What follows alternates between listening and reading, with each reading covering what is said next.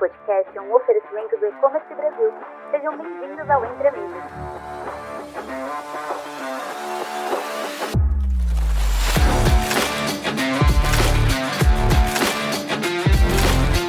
Olá, olá, bom dia, boa tarde, boa noite. Não sei o horário que você está escutando aqui. E eu sou o Lincoln Fracari da China Link. Estou aqui com duas pessoas muito icônicas aqui no nosso grupo também para gravar esse conteúdo para vocês. E a gente foi convidado pelo E-Commerce Brasil para mais um episódio aqui do podcast Entre Amigos.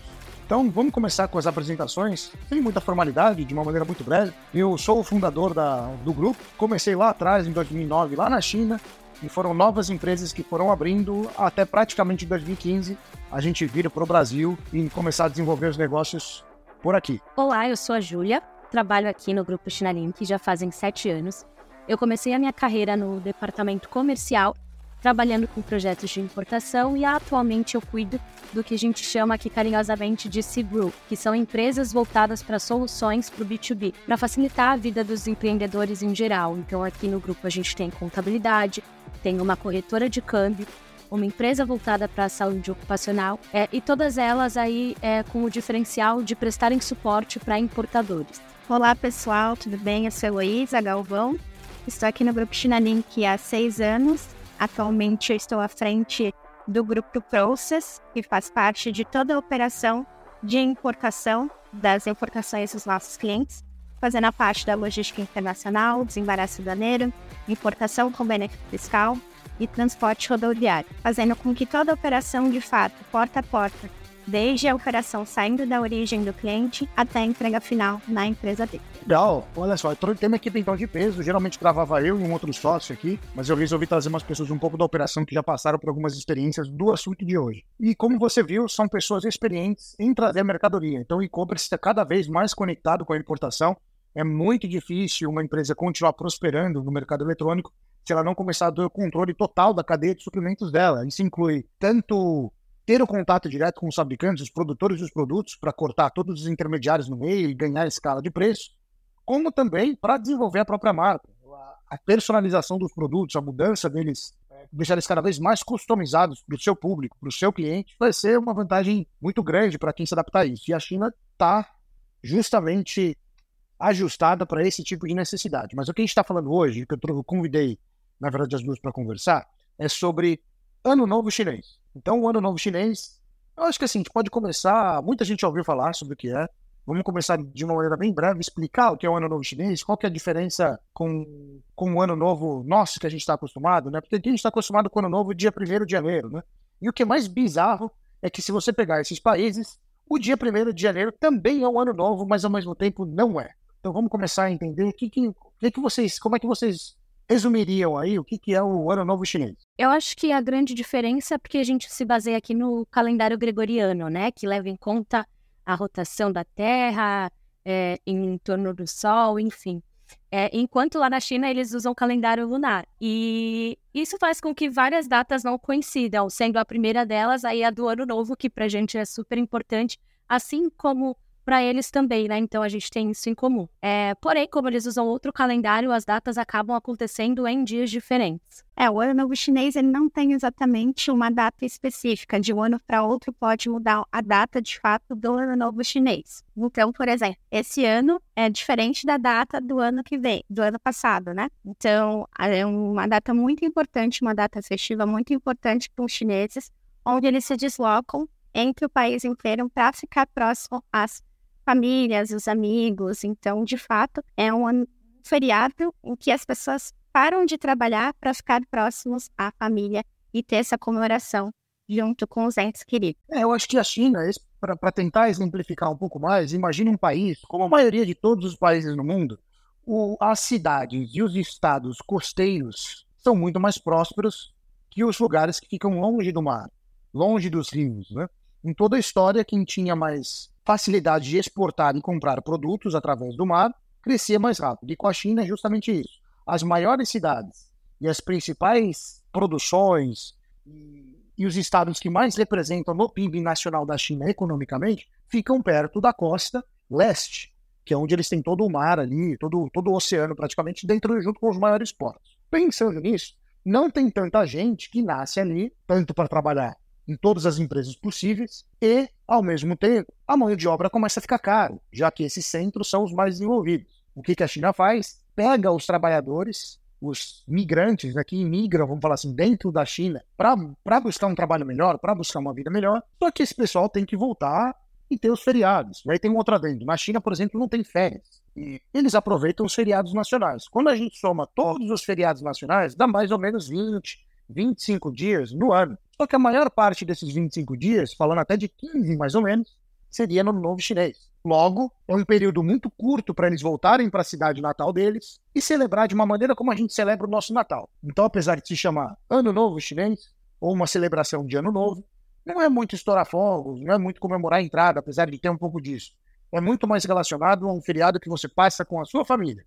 É um lugar com que você reúne com aqueles que você ama, janta junto, e celebra essa virada ou entrada de ano em família. Então é um pouco diferente do ah, vamos lá para Caraíva, Trancoso, vamos lá para os lugares diferentes para curtir, eles estão mais em família. Mas eu falei um pouco de tempo, né? Eu falei aqui, eu arredondei para 15 dias. Mas vamos falar um pouquinho de quanto tempo dura o, o, o feriado, porque não é bem 15, seria 7, seria, mas vai para frente, vai para trás. Como que você detalharia isso, vocês duas aí? É, oficialmente são três dias de feriado, né? Só que, é, até por conta desse movimento migratório que acontece, da saída dos trabalhadores para ficarem com as famílias, da suspensão que a gente vê integral das atividades da, das fábricas, dos polos industriais, ele pode durar aí de 20 até 30 dias, dependendo. Né? Então, as fábricas elas começam a parar bem antes, a gente com, começa a sentir uma dificuldade maior de falar com os fornecedores. É, então, é, é um feriado mais longo, assim, eu acho que pelo menos 15 a 20 dias é o que o pessoal precisa se preparar. É, exatamente. Depende muito em questão de fornecimento. Por exemplo, os nossos clientes que são importadores. Tem essa questão de alinhamento com o fornecedor, de data de produção, de tempo que ele vai ficar sem fazer aquela operação, sem entregar a produção do produto, porque pode variar de fato de empresa para empresa. Tem empresas que ficam 15 dias, tem empresas que ficam mais dias, 20 dias.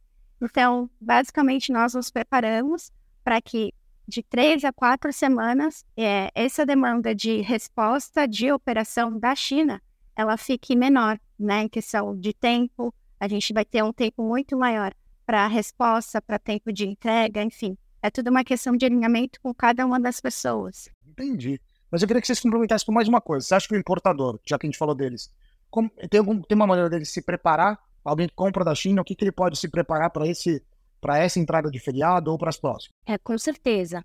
Apesar de não, é, não ser uma data fixa, né, os importadores eles já sabem que o ano novo acontece ali, geralmente no final de janeiro e, e início de fevereiro. Então, é super possível que eles se preparem e é o que a gente recomenda, que façam um planejamento levando em conta é, não só essa, essa dificuldade maior que a gente vai, vai ter para falar com os fornecedores, mas também a alta demanda para embarques nesse período de tempo. Então, é muita gente querendo embarcar mercadoria. É, e o planejamento ele vai ser o fator determinante para quem vai ter sucesso. Quanto, quanto mais tempo você disponibilizar para o seu planejamento e com, com maior for a sua antecedência, é, menos chances de você sentir tão fortemente o impacto desse período. Exatamente. É, essa questão de operação, principalmente falando, é, a gente tem uma demanda muito alta. E isso pode oscilar tanto quanto a operação ao ficar mais longa, quanto os valores ficarem mais altos. Por conta exatamente dessa demanda, aquela lei da oferta e da demanda. Então, o planejamento é tão necessário, principalmente para empresas que trabalham com produtos sazonais, que ela precisa ter o produto aqui no Brasil para atender aquela data específica, o planejamento ele precisa ser muito bem adequado para que não fique à mão de, do fornecedor ou do agente de cargas, porque essa época, principalmente os armadores, é, em questão de fazer esse trânsito da logística internacional, eles vão muito mais pela oferta, né? já que a demanda é alta. Então, quem faz o pagamento maior, a gente tem uma prioridade maior de embarque, e assim sucessivamente. Então, é aquele jogo de planejamento e números, para que não atrapalhe a operação de cada um dos clientes. Mas e falando assim, se fosse para recomendar uma coisa, então, você acha que é melhor o importador ele, ele se adianta para comprar, ele compra antes, ou ele compra depois, né, antes do feriado? O que, que, vocês, que, que vocês recomendam para eles? Olha, é, eu recomendo que se adiante. Eu, particularmente, é, recomendo que ele adiante as importações, até porque tem produtos que ele não tem como esperar. Então, principalmente produtos é, de sazonalidade, por exemplo, se ele trabalha com produtos para Páscoa, ele não tem como esperar é, depois do ano novo, porque ele não teria tempo hábil entre a carga navegando, o desembaraço, o transporte rodoviário, para que ele consiga atender é, aquela demanda que ele tem naquele período específico. Então, ainda considerando essa hipótese de uma pessoa que trabalha é, mais fortemente com produtos de Páscoa, se ela não tem esses produtos chegando a tempo dentro do estoque, ela compromete o faturamento e a operação de um ano inteiro.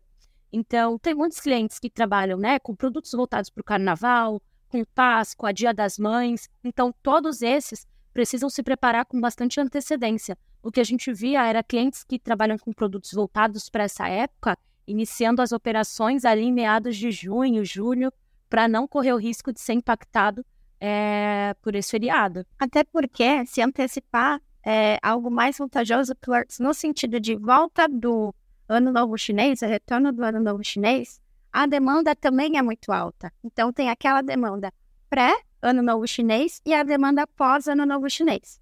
E o mercado é muito instável em questão de valores, né, preços de operação pós-Ano Novo Chinês, porque é um mercado que vai oscilar muito. Então, é necessário que o cliente, que o importador, tenha esse planejamento para que ele tenha planejamento de estoque e um planejamento financeiro também, para que ele não tenha nenhuma surpresa aqui nos valores da operação seria esperar o pós o ano novo chinês. É, se eu fosse complementar, eu também seria do ponto que sempre se adiantar é melhor, né? É o oposto do que os brasileiros fazem, é o oposto do que você escuta aqui eu falando para você fazer, ou qualquer experiente ou consultor te falar, mas você opta por deixar para a última hora. Parece estar tá um pouquinho atrelado ao, ao nosso sangue nacional ou até a característica de fazer negócios aqui.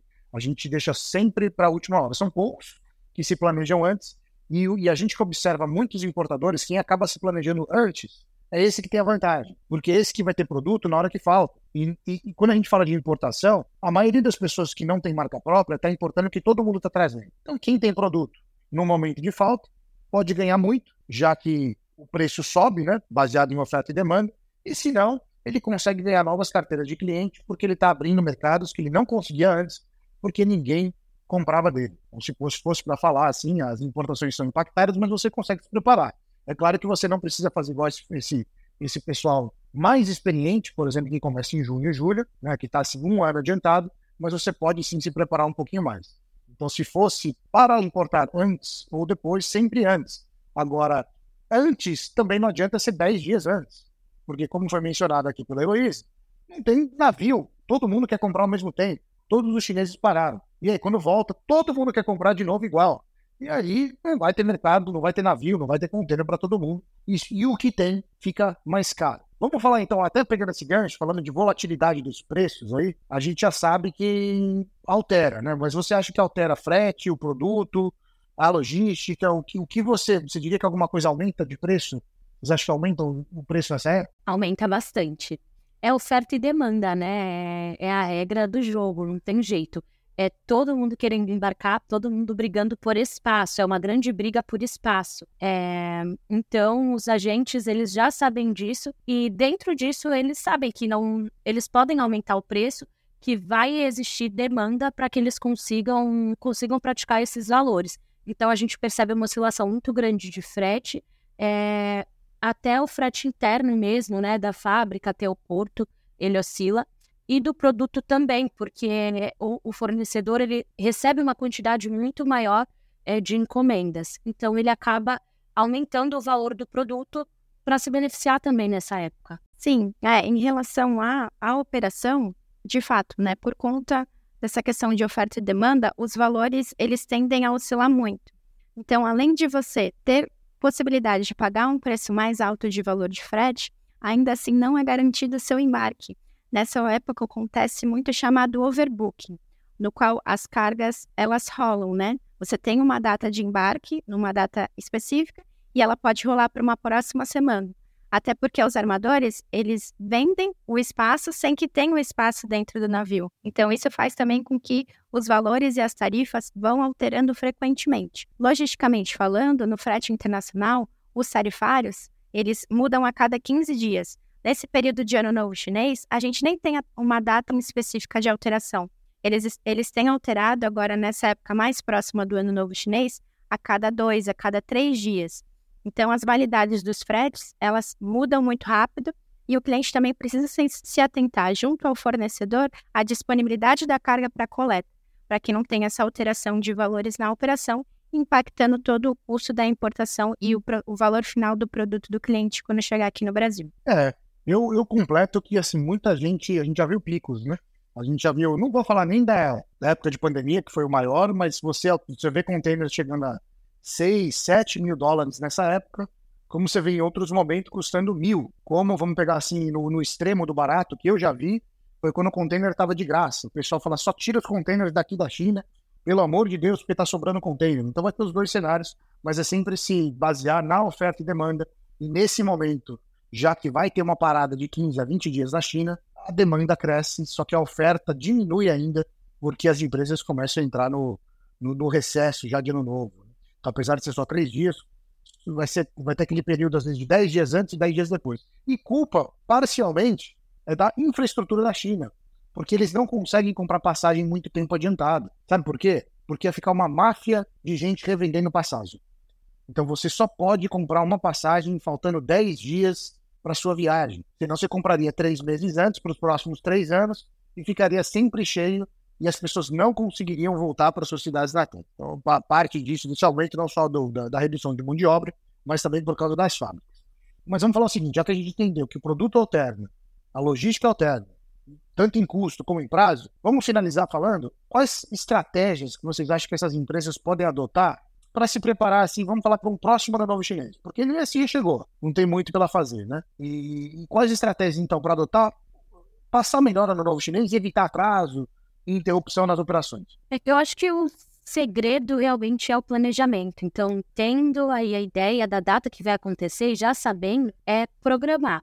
Então, iniciar a sua importação com antecedência. O planejamento ela vai ser a chave do sucesso, não tem muito o que fazer. Então, iniciar a produção é, com mais tempo de antecedência, para que você tenha aí tempo para contratar o frete, não corra o risco de você conseguir espaço para embarcar sua mercadoria e a fábrica já ter fechado, você não conseguir coletar. Então, é, não correr o risco também de mudar muito o valor do frete. E com certeza, é, planejar também, deixar lastro, né, financeiramente falando, já contar com essas alterações de valor. Então, negociar o produto antecipadamente para efetuar o pagamento e conseguir uma melhor negociação, mas contar também com possíveis alterações de valor. É, não só nesse sentido de valor, né? Toda importação nós sempre falamos para o cliente que tem algumas oscilações referente ao dólar, referente ao frete, dependendo de quando a sua mercadoria for nacionalizada. Mas muitos dos clientes que já têm essa visão de ano novo chinês, importadores de longo tempo, eles já fazem um planejamento até de estoque maior. Por exemplo, tem clientes que fazem importação a cada três, a cada seis meses, de um container com carga compartilhada ou container com carga fechada só com ele fazendo a importação.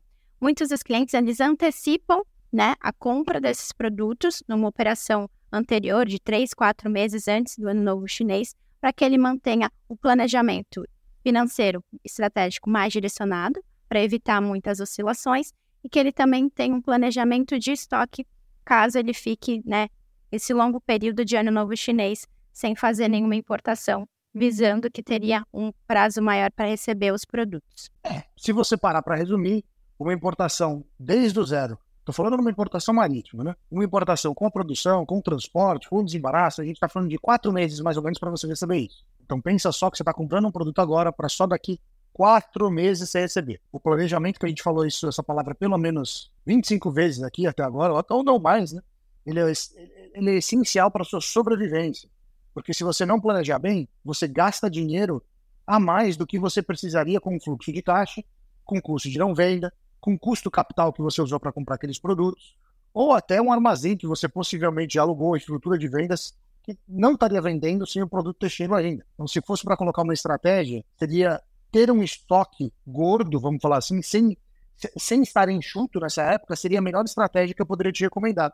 Então, se você está acostumado com um fluxo, vamos falar assim, de mil vendas por mês, só para arredondar aqui, eu trabalharia nesse período em torno de 30%, 40% a mais para isso. Ou seja, você teria uma, um volume que você deveria ter em estoque de 1.300, por exemplo, peças por mês desse produto que você vende mil. Quando você faz isso, isso essa continha aí, já começando em novembro, outubro, até para você aproveitar aí Black Friday, até para você aproveitar um pouco o final do ano, você vai ter um excesso de estoque que você começa a queimar vendendo ele barato no Brasil. Então é saber escolher assim a sua proporção de preço. Alguns dos seus produtos você vai ganhar mais, outros você vai ganhar menos, e no fim é sempre a mesma fonte, é o seu mesmo produto, só dependendo de quem compra, paga mais, outros menos. Mas eu acho que é isso, pro ano novo chinês. Vocês gostariam de completar mais alguma coisa? Deu mais ou menos o, o, o nosso tempo aqui. A gente terminou um pouquinho antes. É, mas o que, que você complementaria aí? O que, que você daria de mensagem para as pessoas que, que ouvem? Bom, é mais deixar essa reflexão, né? Que nunca vai ser. É Nunca vai ser ruim você se planejar e fazer as coisas com antecedência, principalmente quando se trata de importação. E, e também é legal as pessoas conhecerem um pouquinho da cultura, conhecerem um pouquinho mais desse feriado. Tem várias peculiaridades e várias tradições que são muito legais. É um feriado bem importante para os chineses. E contar com tudo isso no momento de iniciar o seu processo de importação vai refletir aí no, na sua tranquilidade, na sua paz para fazer essas operações nesse período. Perfeito. Complementando, é, esse mundo de importação, principalmente da China, tratando de uma operação do outro lado do mundo, é, nós precisamos também entender o quanto isso é importante para eles, mas que pode nos afetar. Então tem que ser um trabalho em conjunto de planejamento com o seu fornecedor, de planejamento com o seu despachante, com a sua operação, para que ambos estejam satisfeitos de ambos os lados da operação, você como importador e o fornecedor como exportador. Mas é isso então. Obrigado para você que nos ouviu até agora. Eu espero ter contribuído com algum tipo de conhecimento. Eu espero que você tenha aprendido alguma coisa, tenha algum insight diferente e até a próxima. Tchau. Tchau, tchau. Até a próxima, pessoal. Obrigada. Tchau, tchau. Obrigada.